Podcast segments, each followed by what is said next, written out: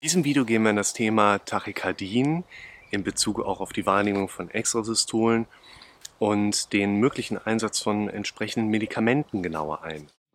Willkommen zum Podcast für mentale Gesundheit, Zufriedenheit und Wohlbefinden. Eine Zuschauerin, Manuela, hat geschrieben, dass sie seit drei Tagen in Ruhephasen auch immer Extraschläge merkt. Das ist etwas, was wir tatsächlich erst einmal auf eine erhöhte Introspektionsfähigkeit zurückführen können. Das bedeutet, dass das Herz nicht seit drei Tagen dazu neigt, in bestimmten Situationen extra stark zu schlagen. Dieses Phänomen kennen wir im Prinzip als wahrgenommenes Phänomen bei den betroffenen Leuten sehr, sehr, sehr gut und das ist auch teils sehr verbreitet. In der Regel steckt aber tatsächlich kein Krankheitsmechanismus am Herzen dahinter. Das heißt, es gibt in dem Sinne keine Krankheit, die jetzt an diesem Punkt eine Rolle spielt, wo das Herz alle paar Schläge aussetzt und dann extra stark hinterher schlägt, sodass man das auch wirklich dann merken würde.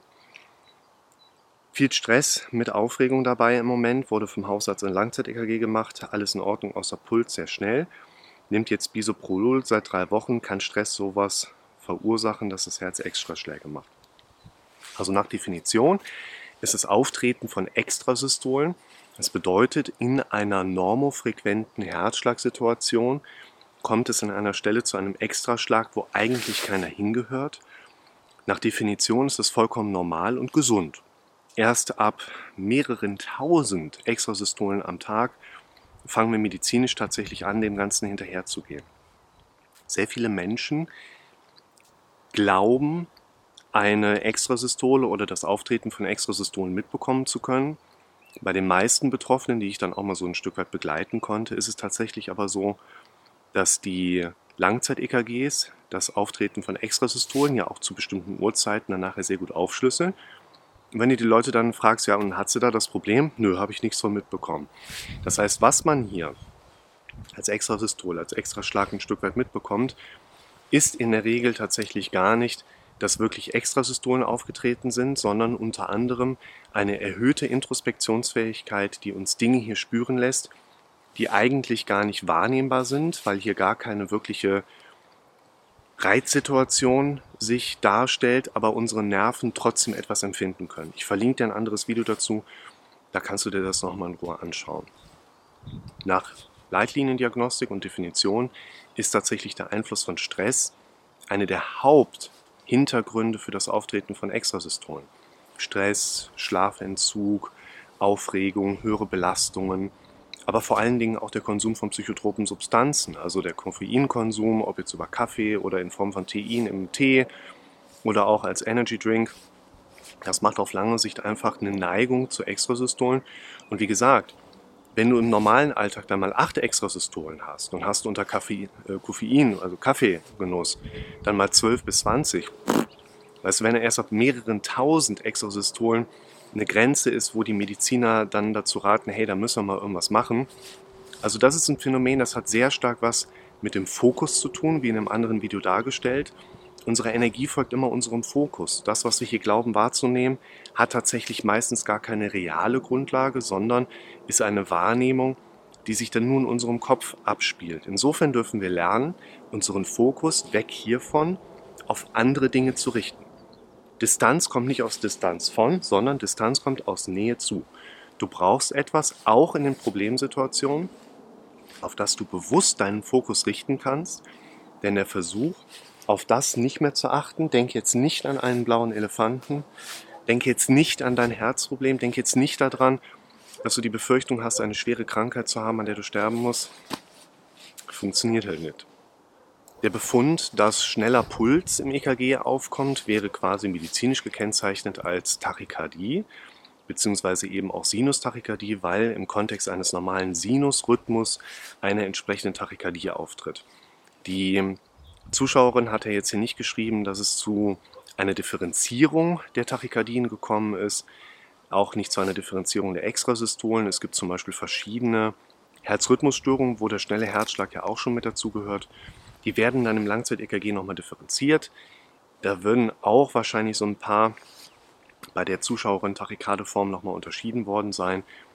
Hat sie aber nichts dazu geschrieben, das heißt, der Arzt wird auch nichts zugesagt haben. Das ist schon mal ein gutes Zeichen. Sollte man jetzt auf eine Tachykardesituation Bisoprolol geben, also eines der typischen eigentlich Hypertonie-Präparate, ist es so, dass ohne jetzt natürlich dieses genaue Krankheits- und Lagebild von dir als Zuschauerin zu kennen, kann man das schlecht einschätzen. In der notfallmedizinischen Situation, wie ich jetzt natürlich von Grunde aus auch unter anderem ausgebildet bin, sehe ich ja meistens sehr Tachykade-Patienten, wenn die da irgendeinen Unfall hatten und vor mir liegen, dann ist es ja total adäquat, dass das Herz gerade schneller schlägt, weil die sind schockig oder die haben gerade etwas sehr Schlimmes erlebt oder der Körper muss einen Blutverlust kompensieren. Das heißt, in der Praxis, in der ich so tätig bin, sind Tachykardesituationen ja eher an Kopf und quasi geistige Instanzen quasi gebunden. Und dort spielt es quasi keine Rolle. Entsprechend in den Bereich zu schauen, sollte man hier jetzt Medikamente geben. Und in der Notfallrettung war es halt tendenziell so, da hast du einen Patienten, den gibst du im Krankenhaus ab, du bist ja auch quasi nur ein Taxi und dann sind die Leute wieder weg. Insofern, wenn wir uns das Präparat Bisoprolol mal so ein bisschen näher jetzt anschauen, das ist eines der Medikamente, die typischerweise gegen einen Bluthochdruck eingesetzt werden, gehen aber damit einher, dass entsprechende Herzaktivitäten so ein bisschen runtergependelt werden. Das hilft uns auch bei dem Auftreten von Tachykardien, Vordergründig wird es aber tatsächlich bei Bluthochdruck eingesetzt. Mit den wenigen Informationen, die ich jetzt über die Zuschauerin habe, ist es unheimlich schwierig, jetzt eine Einschätzung einzugeben, macht das so Sinn oder macht das nicht so Sinn. Der Arzt, der ein solches Präparat verschreibt, ist der absolute Fachmann, der immer um Rate nochmal oder zu Rate gezogen werden sollte, wenn es um Rückfragen zu einem solchen Präparat geht. Was ich aber viel wichtiger finde, ist die generelle Indikation eines solchen Medikaments ja jetzt weiter zu hinterfragen. Wie kommt es denn, dass ein Betroffener, eine Betroffene entsprechend über den Tag verteilt insgesamt zu hohe Pulsraten hat?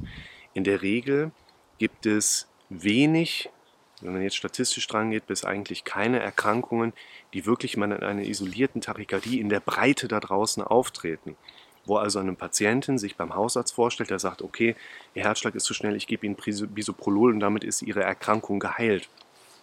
Das haben wir in dem Sinne nicht. Das heißt, an diesem Punkt, wo du, du als Zuschauerin jetzt hier jetzt gerade stehst, ist es aus meiner Sicht gerade ganz wichtig, dass du in einer weiteren Abklärung eine genaue Ursache für deine Problematik aufgezeigt bekommst.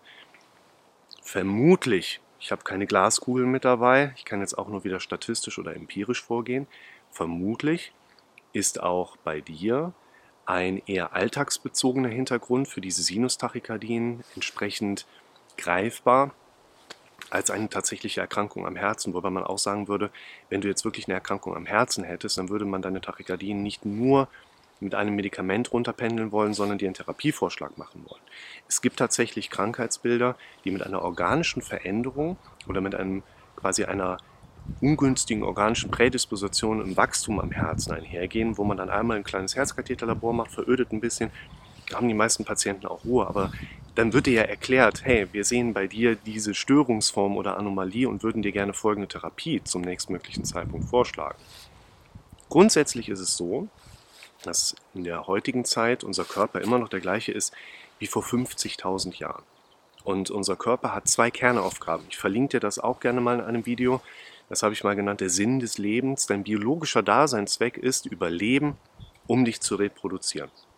Und in unserem evolutionsbiologischen Genom ist immer noch ein sehr, sehr, sehr starkes Fight-or-Flight-Prinzip, nennen wir das, manifestiert. Das heißt, dein Körper, der schaut nicht, haben wir jetzt ein bisschen oder vielleicht ein bisschen mehr Lebensgefahr, der sagt Lebensgefahr. Digital. Lebensgefahr ist da oder nicht da. Und wir leben aber in den letzten 10.000 Jahren in einer Welt, in der sich das Evolutive vom Genom her mit einer sozialen Evolution deutlich weggeschert hat. Wir leben in einer Welt, in der unser Kopf und unser Gehirn zu jedem Zeitpunkt das Überleben vollkommen im Fokus haben, haben aber ja auch durch diese gesellschaftliche Entwicklung unsere Umwelt maßgeblich entschärft. Trotzdem haben wir diese Prozedere immer noch in uns drin. Ganz kurz können wir quasi festhalten, auf Belastungen, auf Ängste, auf Befürchtungsmuster. Schau dir das Video an, wie entsteht ein Gefühl und schau dir das Video an, so solltest du mit Befürchtungen bzw. negativen Gedanken umgehen. Ich verlinke die hier oben nacheinander. Wirst du ein Stück weit verstehen, dass in deinem Alltag, du hast es ja selber auch geschrieben, zahlreiche Befürchtungsmuster auftreten, gegen die du im Moment noch nicht wirklich was machen kannst. Gerade auch so diffuse Befürchtungen. Was ist, wenn es schief geht? Da muss ich gar nicht sehen, was ist, wenn ich einen Verkehrsunfall habe, was ist, wenn ich krank werde und muss operiert werden oder sterben, sondern so, so ein diffuses Problem. Das sind eigentlich die schlimmsten von allen, weil dann kann unser Körper und unser Kopf ja gar nicht einkalkulieren, wie viel Lebensgefahr haben wir jetzt tatsächlich gerade und müssen wir wirklich sofort panisch flüchten oder reicht normale Lebensgefahr und wir sind einfach nur angeträgert, um wegzukommen. Das, was in solchen Momenten passiert, ist grundsätzlich einfach eine Ausschüttung von Stresshormonen. Die sollen unserem Körper dabei helfen, durch eine erhöhte Durchblutung, also Herzschlag, beschleunigt sich, Atmung beschleunigt sich, damit unsere Muskulatur ausreichend mit Blut und Sauerstoff versorgt werden kann. Damit wir entsprechend Beine in die Hand nehmen können, damit wir also flüchten können. Dass diese Situation, die die Stresshormonausschüttung so verursachen, einfach nicht mehr lebensgefährlich sind, da ist unser Kopf noch nicht angekommen. Wir können auch Fernsehen gucken und reagieren trotzdem im Puls darauf. Wir können uns ja auch die Eingangsszene von James Bond anschauen, wo 15 Minuten einfach Verfolgungsjagd ist und unser Puls geht mit. Probier mal aus, guck dir die ersten 15 Minuten mal an und isst parallel mal dazu. Bist nur noch am Schaufeln. Wir gehen mit dieser Geschwindigkeit mit. Wir wissen, dass das eigentlich nicht real ist, aber unser Kopf versteht nicht, dass dieser Fernsehbildschirm nicht wirklich die Realität ist, in der ich tatsächlich gerade auch weile.